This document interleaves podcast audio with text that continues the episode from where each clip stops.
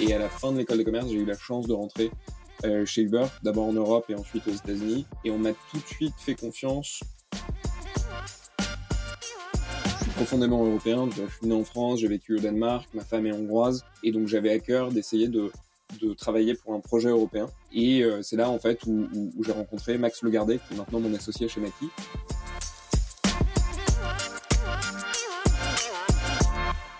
Bonjour à tous, ici c'est Olivier Bonnet, le CTO de Blablacar, et aujourd'hui dans le podcast Tech Rocks, on reçoit Benjamin Chino. Benjamin, est-ce que tu veux commencer par te présenter? Ouais, salut Olivier, déjà merci beaucoup euh, pour ton temps et merci beaucoup à, tous ceux qui nous écoutent. Donc moi je suis Ben, euh, j'ai 32 ans, je suis l'un des cofondateurs euh, de Maki et je m'occupe de toute la partie tech chez Maki et ça fait une dizaine d'années que je bosse en tech. Chez Maki, on pourra y revenir, mais on est une plateforme d'assessment qui permet de euh, évaluer les compétences euh, fortes et douces de, candidats. Et euh, je suis aussi le papa d'un petit garçon de deux ans, ce qui est parfois sport à la maison. Et j'adore aussi deux choses le vin sous toutes ses formes et le rock and roll, surtout hard. Voilà dans les grandes lignes. Super. Je sais pas si on aura beaucoup l'occasion de parler de vin et de rock'n'roll aujourd'hui. Je le garde en réserve pour le prochain podcast. Moi, je voudrais qu'on commence par parler de ton parcours. Et tu disais que tu t'occupais de la partie tech, mais je crois qu'en fait, même c'est product and tech chez, chez Maki aujourd'hui. Tu as eu un parcours que je trouve intéressant parce que tu y es arrivé par plusieurs étapes. Est-ce que tu veux nous raconter un peu euh, comment tu es tombé dans la tech et quel a été ton parcours pour jusqu'à jusqu'à cofonder Maki Ouais, Grave. Euh, effectivement, quand, quand, quand, je parle de la partie tech, j'entends vraiment euh, tout ce qui est design, product et engineering, puisque j'ai une vision de la tech qui est assez unifiée, mais on pourrait y revenir. Alors, j'étais pas vraiment euh, destiné à faire ça en fait, parce que donc moi, après mon bac, je suis parti faire euh, sciences politiques. Donc, euh, si tu veux, ça partait plutôt en droit administratif, droit international et ce genre de choses. J'ai fait un peu de, de conseil aussi. je travaillais au, au, ministère du budget à l'époque on faisait on travaillait sur des sujets de réforme de l'État. Et pour être très honnête avec toi, c'était assez chiant en fait. Euh, non pas parce que le, les sujets étaient pas intéressants, mais parce que la vitesse d'exécution et l'impact qu'on avait était très très faible. Euh, faire bouger des lignes dans des administrations publiques, c'est relativement difficile. Et donc euh, après ça, je me suis dit, bah en fait, t'es peut-être un petit peu plus fait pour le business. Donc du coup, je suis parti en école de commerce. J'ai fait à nouveau trois ans en école de commerce. Et comme tout bon étudiant d'école de commerce, bah, je suis allé un petit peu regarder ce qui se passait en banque d'investissement et pareil, c'était intéressant, je me suis formé, etc. Mais mais il y avait un truc qui allait pas, quoi. Et en fait, à côté de tout ça, j'avais pas mal de side hustles. Si tu veux, j'avais commencé à coder des sites quand j'étais au collège. J'étais euh, parti sur des bonnes vieilles landing pages en HTML et puis ensuite j'ai commencé à voir que tu pouvais faire des choses un petit peu plus dynamiques. Donc du coup, je suis rentré dans PHP. J'ai installé des bases de données, PHP MyAdmin. J'ai commencé à faire du WordPress, ce genre de choses. Et en fait, ces side hustles m'ont accompagné euh, jusqu'à la fin de mes études et ça devenait à chaque fois de plus en plus, on va dire, professionnel au sens où euh, bah, du euh, site perso, j'ai commencé à faire ensuite des trucs un petit peu plus pro. Donc, euh, il y avait un, site sportif qui était un spin-off de sport.fr. Il y avait une plateforme de review de cosmétiques qu'on a fait avec ma, ma, ma, femme. Il y avait une expérience de poésie digitale. Et donc, en fait, je m'éclatais beaucoup plus là-dedans que dans ce qui allait potentiellement devenir mon métier. Et je me suis dit, voilà, qu'est-ce que je peux faire en fait pour que ça devienne mon métier? Et à la fin de l'école de commerce, j'ai eu la chance de rentrer chez Uber, d'abord en Europe et ensuite aux États-Unis. Et on m'a tout de suite fait confiance pour un, un produit qui n'en était pas encore en fait. C'était un projet à l'époque où on s'était dit chez Uber, bah, on va essayer de donner Uber en fait aux, aux entreprises, de faire rider des, des, euh, des, collaborateurs parce que ça peut potentiellement être un, un, vivier de demande supplémentaire. Donc on allait littéralement voir les boîtes et on disait est-ce que vous voulez utiliser l'application Uber pour vos déplacements professionnels? Alors, il y avait un peu de tu vois d'objection en disant non mais c'est pas vraiment adapté. Donc on a vraiment fait, euh, si tu veux, euh, de la discovery, hein, parce que du coup on a écouté un petit peu quels étaient les problèmes des employés, quels étaient les problèmes des organisations. Et petit à petit, on a construit un produit en fait autour de, de, de ces problèmes, en commençant par euh, les employés, parce que c'était finalement ce qui était le plus adressable et, et, le plus rapidement. Donc on a créé en fait du real estate dans l'application mère, euh, qui permettait au début de distinguer ses courses personnelles de ses courses professionnelles. Ensuite, on a rajouté la possibilité de, de pouvoir distinguer ses moyens de paiement et donc d'automatiser finalement les opérations de paiement. Et puis, petit à petit, comme ça, on a gagné la confiance des, des employés. Et ensuite, on a monté la chaîne de valeur et c'est là où je suis parti en fait à San Francisco pour bosser en direct euh, sur le produit, où on a créé en fait un, un, vrai outil SaaS qui permettait aux entreprises de manager leur euh, politique de, de travel, euh, donc de mettre en place un système d'invitation des employés, un système de permission, un système d'autorisation, un système de prise en charge des frais, etc., etc. Et en fait, bah, la boucle était bouclée parce que finalement, j'avais réussi à faire de mon métier ce qui m'éclatait le plus, c'est-à-dire de construire des produits. Quoi. Donc ça, c'était ce qui s'est passé chez Uber et peut-être qu'on pourrait y revenir un petit peu après. Donc j'ai fait ça pendant quasiment quatre ans et euh, je me suis dit qu'en fait j'aimerais bien revenir à quelque chose de beaucoup plus early stage parce que euh, Uber avait énormément grossi. Quand j'ai rejoint Uber, on était 2000. Quand je suis sorti, on était 40 000. Donc ça avait plus du tout la même taille. Et du coup, on fonctionnait plus du tout de la même façon. Là où quand je quand j'ai rejoint le groupe, euh, tu avais une idée, tu pouvais l'implémenter assez rapidement et ensuite tu pouvais le scaler. À la fin, c'était tu avais une idée, il fallait passer par une première étape de validation ensuite tu avais une session de planning et en fait ça pouvait durer une année jusqu'à ce que ton idée soit éventuellement implémentée. Donc ça c'était la première raison de retrouver quelque chose de beaucoup plus early stage. Et la deuxième raison c'est qu'en fait bah, je, suis profondément européen, je, suis né en France, j'ai vécu au Danemark, ma femme est hongroise et donc j'avais à cœur d'essayer de, de travailler pour un projet européen. Et euh, c'est là en fait où, où, j'ai rencontré Max Legardet, qui est maintenant mon associé chez Maki, qui avait à l'époque monté euh, ce qui s'appelle Everroad, donc qui faisait du transport routier de marchandises on essayait de digitaliser une industrie qui était assez vieillissante. Et c'était une petite startup d'une vingtaine de personnes. Et donc, j'ai rejoint euh, Max à ce moment-là. Et puis, on a scalé, euh, euh, du coup, Everroad jusqu'à une centaine de personnes. On a fusionné avec un groupe allemand qui s'appelle Zender, qui est depuis devenu une licorne européenne. donc, j'étais le VP product de, de cette licorne. On a fait ça pendant quasiment quatre ans aussi ce qui était vraiment chouette. Et à l'été dernier, on a décidé qu'en fait, on aimerait bien se relancer. Max, Paul Louis, qui était le CEO de Everroad, et moi dans une aventure qui nous tenait à cœur, qui était en fait comment est-ce qu'on permet à chacun d'exprimer son plein potentiel, non pas en fonction de son background, mais vraiment en fonction de ses compétences. Parce qu'on a vu dans trop d'organisations, en fait, les biais qu'on pouvait avoir sur les recrutements. Et on s'est dit que euh, eh ben, on pouvait modestement essayer de changer les choses. Et c'est comme ça qu'est né Maki, mais on pourrait y revenir euh, si tu veux. Super, ça fait ça fait un chouette, euh, un chouette arc. Du coup, Uber, qui était de quelle année à quelle année? Je suis rentré en 2015 et je suis sorti fin 2018. D'accord. Euh, au moment où tu es rentré en, en, Europe. Exactement. Et donc, tu as vécu ouais, l'hypercroissance chez, chez Uber euh, et tu es rentré à un moment où... Est-ce que tu as vécu le, le la transition, le changement de CEO, le, le départ de, de, Travis Kalanick et l'arrivée du nouveau CEO Oui, absolument. Alors, je suis rentré au, alors, en Europe, il y avait l'affaire Uber Pop. Donc euh, Uber euh, défrayait vraiment la chronique et euh, faisait aussi bouger des lignes. Donc il y avait des choses qui étaient intéressantes et il y avait des choses qui étaient peut-être un peu moins bien exécutées, en tout cas du point de vue de, de, de, la manière dont on, avançait, notamment avec les régulateurs et avec les policymakers. Et donc ça, c'était sous l'ère de Travis Kalanick. Je crois que j'ai fait un an et demi sous Travis Kalanick et puis le reste sous, sous Dara. et donc c'était une époque assez intéressante parce qu'effectivement, peut-être qu'on était allé un peu trop loin, peut-être qu'il y avait eu euh, un certain nombre de choses qui passaient difficilement et que euh, Dara incarnait justement la possibilité de pouvoir euh, emmener Uber à un autre niveau, peut-être à un niveau un petit peu plus pacifié, même si je pense qu'en fait Uber ne serait pas devenu Uber sans Travis Kalanick au sens où bah, au début, quand tu essayes de rentrer dans un marché qui est à ce point fermé, à ce point verrouillé et parfois aussi un petit peu questionnable d'un point de vue de relations notamment politiques, en fait, t'as pas trop le choix que d'essayer de, forcer des lignes et de mettre euh, le consommateur de ton côté. La bonne question que pose, si tu veux, cette transition, c'est à quel moment, en fait, ça, ça fonctionne plus et à quel moment tu dois euh, agir différemment. Et je pense que bah, l'arrivée de Dara est témoignée finalement de ce changement. Ouais, c'est fascinant. Donc, euh, on en discutait hier en préparant le podcast. Moi, j'étais aussi aux États-Unis, j'étais aussi sur la, en Californie à cette époque-là. Je travaillais chez Apple. Euh, et effectivement, euh, notamment, euh, c'était l'époque où clairement, nous qui construisions côté système d'exploitation l'iPhone, on voyait que Uber euh, jouait avec les lignes et n'hésitait pas à faire des choses que chez Apple qui étaient déjà beaucoup plus grosses, euh, on trouvait pas acceptable. Et notamment, il y avait eu un événement euh, dont, dont, toi, Benjamin, tu te souvenais euh, côté Uber et dont je me souvenais côté Apple, mais qui était que Uber utilisait des API privées qui étaient ce qui n'était pas autorisé, mais avait fait en sorte que son app ne le fasse pas quand l'utilisateur était euh, sur le campus d'Apple, ce qui faisait que les reviewers de l'App Store, qui étaient à l'époque euh, tous euh, sur le campus d'Apple, ne pouvaient pas voir les comportements interdits, entre guillemets. Et Apple s'en était aperçu beaucoup plus tard. Et, effectivement, à cette époque-là, je crois, elle était un peu fâchée de, ce genre de, choses.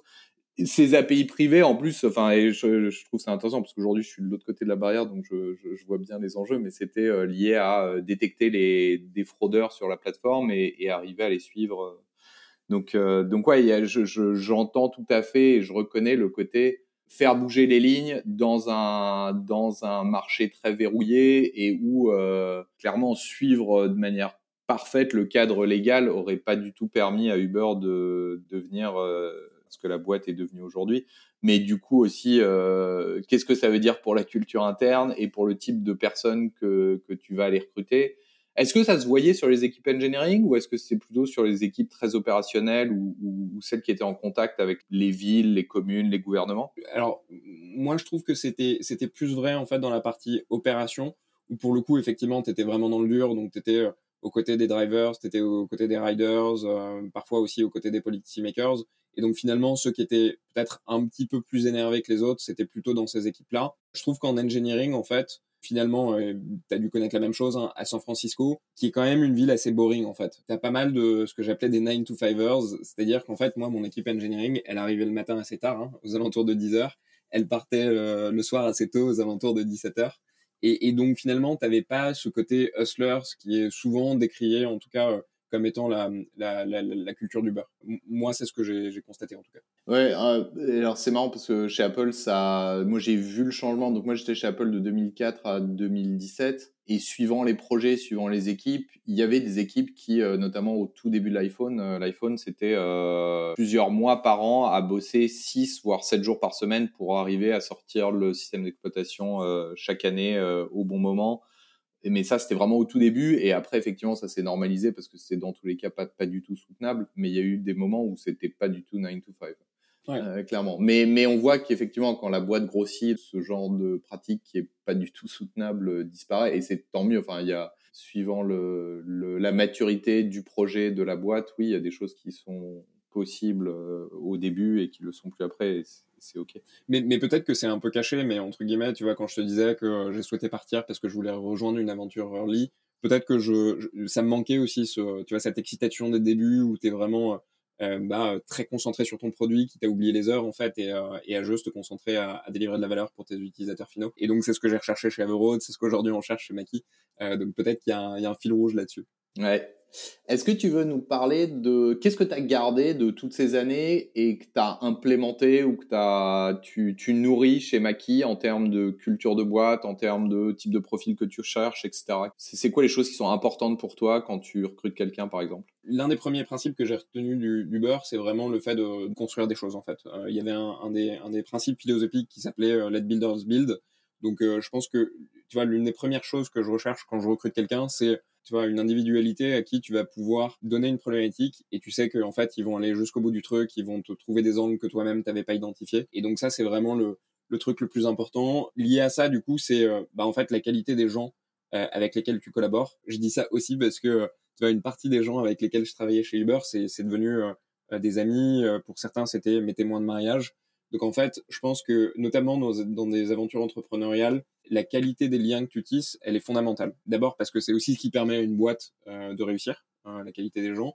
Et ensuite, c'est aussi ce qui te permet à toi de t'épanouir dans des aventures qui sont en fait jamais très très faciles. Tu vois, une aventure entrepreneuriale, c'est toujours des hauts, des bas. Et donc, euh, notamment quand tu connais de bas, et je peux t'assurer que des bas, on en a plus souvent que des hauts, bah, il faut bien s'entourer pour être capable de, de vivre, potentiellement de les vivre avec dans la bonne humeur, en fait. Donc, le deuxième élément, c'est vraiment la qualité des gens que tu recrutes aussi parce que euh, ça peut aussi planter une boîte, en fait. Euh, et ça, je l'ai vu euh, à plusieurs reprises, que ce soit des, contributeurs individuels ou des managers, à fortiori des managers. Si jamais tu te plantes sur le recrutement de manager, ensuite t'entraînes toute l'équipe vers le bas. donc ça, c'est vraiment l'une des dimensions sur lesquelles on insiste, on insiste le plus. Et le troisième élément que j'ai vraiment rencontré souvent dans ma carrière, la plupart du temps en bien, mais, mais je l'ai aussi vu en mal, c'est en fait le fait de poser des, des fondations très très fortes. Parce qu'en fait, si jamais tu fais pas ça, un, bah, tu vas devoir courir après le temps et récupérer tes erreurs du passé. Et deux, à nouveau, tu peux perdre des gens. Et ça, je l'ai vu euh, dans une expérience en particulier, où en fait, la qualité des fondations qu'on avait posées ont fait que, en fait, derrière, on pouvait plus rien sortir. Euh, parce qu'on avait une dette technique qui était monstrueuse. Et donc, littéralement, pendant un an, il y a rien qui a vu le jour sur une équipe qui faisait quand même 200 personnes. Ça, je peux t'assurer qu'en fait, ça, te tue une équipe tech poser des principes architecturaux très très forts dès le début et quand même faire des choses qui scalent pas, mais le faire dans des cadres qui eux scalent. Euh, je te donne un exemple, tu vois, chez Maki, bah, on passe notre temps à faire des, des, des, petites tâches comme ça qui ajoutent de la valeur très rapidement à des utilisateurs, mais qui nous demandent du travail manuel. C'est pas grave parce qu'en fait, du moment que ça s'inscrit dans une architecture qui elle va, va scaler, et eh ben on accepte volontiers de prendre l'heure supplémentaire entre 22 et 23 pour aller rendre service aux utilisateurs. Très clair, super. Est-ce que tu as une histoire, un fail que tu veux nous partager sur, euh, toutes ces années, que ce soit chez Uber, chez Maki ou un autre endroit? Est-ce qu'il y, a un fail qui t'a marqué et où, tu te dis, ah tiens, celui-là, il, il, mérite d'être partagé? Ouais, j'en ai un qui est assez triste parce que le, le, code et le produit étaient vraiment, euh, très, vraiment très bons. C'est toujours chez Uber, hein, sur, mon produit euh, donc, qui s'appelait Uber for Business, où en fait on avait donc développé des solutions qui étaient vraiment très bien pour les employés et pour les employeurs, avec des expériences qui étaient euh, franchement très très cool, notamment euh, euh, d'un point de vue compétitif, parce qu'en fait, tu vois, on avait permis à un employeur de dire à ses employés, vous avez le droit de rider ou de commander de la nourriture entre telle heure et telle heure, peu importe là où tu te trouvais dans le monde, entre telle zone géographique et telle zone géographique. Donc on avait vraiment des automatisations qui étaient super d'un point de vue contrôle. Et on a fait une erreur fondamentale, qui n'est pas une erreur produit, qui est vraiment une erreur business, mais comme quoi le produit s'inscrit nécessairement dans une logique business qui était en fait de faire payer un frais d'utilisation pour notre logiciel SaaS aux employeurs. Sauf que dans l'industrie, en fait, quand tu es notamment une, société de taxi, tu vas voir un employeur, tu lui dis vous m'apportez du, volume, donc du coup je vous fais euh, des réductions. Et nous, on disait l'inverse. Vous m'apportez du volume, je vais vous faire payer en plus. La raison pour laquelle on avait fait ça, c'est parce que, en fait, on devait justifier en interne l'existence de notre équipe. Euh, donc, il y avait toute une problématique d'attribution de rides. Est-ce que ces rides auraient existé euh, si vous les aviez pas euh, ramenés Est-ce que vous faites pas de la cannibalisation sur notre base d'utilisateurs existants, etc., etc. Donc, pour justifier l'existence en fait de notre équipe, on devait avoir un PNL dédié. Et donc, ce PNL devait euh, rapporter de l'argent à l'entreprise. Et donc, la seule moyen de faire ça, c'était euh, eh bien de faire payer un fee à nos clients. Sauf que et bah derrière, on avait tous les marchés du beurre dans le monde, partout, qui nous disaient mais en fait vous comprenez pas, on va jamais réussir à vendre votre euh, produit parce qu'en face il y a des sociétés de taxi qui font des réductions. Et vous, vous pourriez vraiment nous aider en fait à nous implémenter, soit parce que vous allez nous ramener beaucoup plus de clients, soit parce que euh, vous allez aussi normaliser nos relations avec euh, les États. Si jamais vous avez en, en j'en sais rien, tu vois, je prends la France, vous avez L'Oréal en client, bah, ça nous permet d'aller dire aux régulateurs ou ça nous permet d'aller dire euh, à la mairie de Paris, bah regardez, euh, ce sont des gens bien, ils travaillent avec nous, etc., etc. Et donc c'était terrible parce qu'on avait un produit qui était super, on avait une demande qui était vraiment là, et on n'a jamais vraiment trop pu exploser. Et en plus de ça, on s'est attiré la foudre de tous les marchés qui nous disaient mais c'est terrible quoi. Et c'était vraiment simplement lié à une logique financière. Et, euh, et ça me reste euh, en travers de la gorge parce que j'ai pas su naviguer l'organisation pour aider à résoudre ce problème. Je, je trouve ça génial comme, euh, comme histoire parce que c'est vraiment euh, la loi de Conway euh, euh, appliquée de manière très directe. La loi de Conway, c'est c'est cette loi qui dit tu finis toujours par shipper dans ton produit une certaine forme de ton organisation. Et là, ce que je comprends de ton histoire, c'est qu'effectivement, il y avait cette nouvelle organisation Uber for Business, qui était une organisation séparée et qui devait prouver sa valeur par une ligne de revenus séparée et qui du coup euh, euh, se retrouvait à faire des choix stratégiques qui n'étaient pas pas les bons si on prenait un pas de recul et qu'on regardait Uber comme une comme une seule entité. Donc vraiment ouais, je, je trouve c'est c'est fascinant comme histoire. Ouais, triste, mais euh, mais en tout cas ça m'a permis de beaucoup apprendre quoi.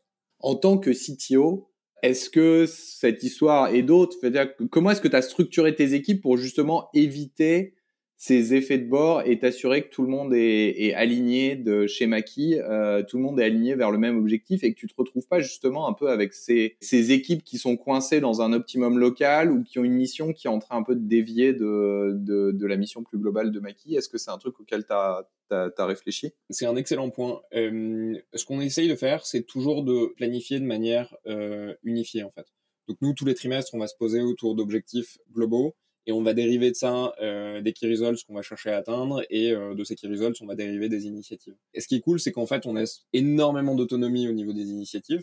Euh, donc on dit vraiment aux équipes, bah, euh, vous euh, être, vous êtes, enfin, vous êtes les meilleurs connaisseurs finalement de vos bases d'utilisateurs, de vos problèmes, etc., etc. Quelles sont les initiatives selon vous Quels sont les problèmes qu'on cherche à résoudre qui vont permettre de faire bouger les, les dans le bon sens? Et en fait, le fait d'avoir cette logique unifiée, ça permet justement bah, de s'assurer que tout le monde est aligné. Après, si tu rentres vraiment dans le détail d'une initiative, moi, le plus gros learning que j'ai là de l'histoire que je t'ai raconté sur Uber for Business, c'est que parfois, en fait, c'est OK euh, d'y aller avec le gut feeling. Et j'ai connu des sessions de planning dans d'autres euh, dans d'autres organisations où tu devais tout justifier. Tu vois, tu devais dire, bah, je dois faire cette initiative parce que je sais que cette initiative va contribuer à X% de, euh, du key result. Et donc, du coup, enfin, tu vois, parfois, quand tu ships des produits, en fait, t'en sais rien. Et je trouve que parfois, il faut quand même faire confiance à son, à son gut feeling et tenter des choses. Et, et en fait, finalement, ce qui fera le succès de ton entreprise, c'est à quel point tu es capable euh, d'être agile, euh, notamment quand tu fails. Bon, bah, tant pis, on a appris, on passe à autre chose. Et donc, euh, ça rejoint le, côté rapidité d'exécution, qui du coup me rappelle euh, au premier jour du beurre, où en fait, tu vois, c'était vraiment ce qu'on faisait, quoi. On exécutait rapidement.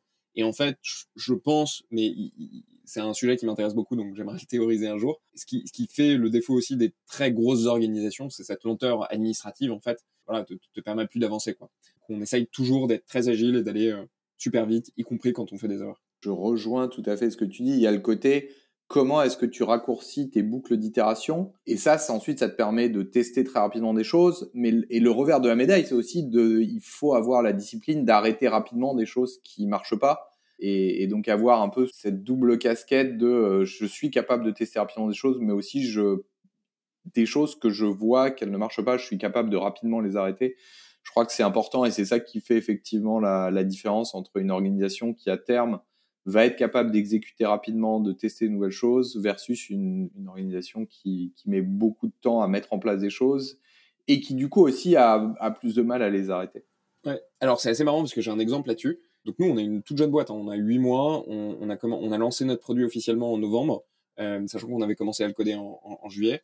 Et en fait, on a déjà killé quatre, quatre features, quoi, dont une feature qui était très gut field. Je peux t'en parler, c'est en fait, on, on profilait les candidats, c'est-à-dire qu'on leur permettait de dire voilà qui je suis, voilà mon genre, voilà mon, mon, mon appartenance ethnique, parce qu'on a beaucoup de clients aussi aux États-Unis. Et en fait, on s'est heurté au marché français qui nous a dit Ouh, je veux surtout pas que vous demandiez ça à mes, à mes candidats. Ce qui est dommage parce qu'en fait, ça te permet d'avoir une lecture très objective et qui, qui en plus euh, bah, te permet finalement de, de, de, on va dire, de, de, contribuer à la diversité de ton organisation. Et bah, ce truc, on l'a killé. Et en, en plus, en pensant à la dette technique, tu vois, on s'est même pas dit, attends, on va la cacher. On enlève le code. Euh, tant pis. On a appris euh, sur le marché français, ça marche pas et, euh, et on est passé à autre chose. Quoi. Ouais, ouais, il faut avoir le, effectivement le, le, le, courage de débrancher la prise euh, rapidement quand, quand on s'aperçoit que ça marche pas. On pourrait parler encore des heures, mais je vois que l'heure tourne. Est-ce que pour terminer, il y a quelques conseils que tu voudrais partager aux auditeurs de ce podcast? Bah, ça rejoint un peu, si tu veux, les, les, les, les principes que j'ai retenus de toutes mes expériences, hein, qui, qui, qui, sont vraiment euh, s'entourer de gens euh, bien. Alors je sais que c'est difficile, hein, mais là chez Maki, tu vois, typiquement, en fait, la plupart des développeurs avec lesquels on bosse, c'est des développeurs qui étaient déjà chez Everroad et euh, du coup, euh, voilà, people first en fait. Euh, S'entourer de gens bien avec lesquels tu as envie de vivre les hauts et surtout les bas. Et puis euh, quand il y a des bas, c'est pas grave et puis on, on redémarre ensemble. Ouais, le, le, le deuxième truc, c'est vraiment de, de, construire. En tout cas, ça c'est c'est dans mon ADN finalement, tu vois. Je suis sûr que le jour où j'achèterai des Lego à mon fils, je serai le premier qui, qui commencera à jouer avec. donc je trouve que ça c'est c'est passionnant de construire et tu vois moi je, je, continue à mettre un peu les mains dans le cambouis je fais un peu de front j'aide l'équipe euh, en shippant des trucs en React de temps en temps. Et, et ça me fait marrer. Euh, donc euh, surtout, euh, toujours continuer à, à, à, à aider. Alors je, on avait cette discussion hier sur, euh, tu vois, au fur et à mesure que tes équipes grandissent, finalement, est-ce que ça aide vraiment ou est-ce que tu es juste en train de faire plaisir et finalement ta valeur ajoutée elle est pas ailleurs? Moi j'ai pas encore tranché parce que j'ai pas encore eu la chance de diriger tu vois, de 200 personnes, mais c'est un truc qu'il faudra que je tranche à un moment ou un autre. Et le troisième, troisième point, c'est euh, faire très attention effectivement à, à la scalabilité de, ce qu'on produit parce qu'à nouveau, moi, je, l'ai vraiment vécu et ça m'a vraiment miné pendant un an le fait de voir tes équipes en fait qui peuvent plus avancer. Et donc tout ce qu'on a fait chez Everroad, euh, chez Everroad, mais aussi chez chez, chez d'ailleurs on a écrit un article là-dessus, c'est de poser des, bases euh, techniques très très très très solides euh, depuis le, premier jour. Super, merci beaucoup Benjamin, merci pour ton temps aujourd'hui et merci à tous les, euh, les auditeurs de, de, ce podcast. Et puis ben, on va s'arrêter là. Merci beaucoup Olivier, c'était vraiment un plaisir d'échanger avec toi. À bientôt. Merci, à bientôt.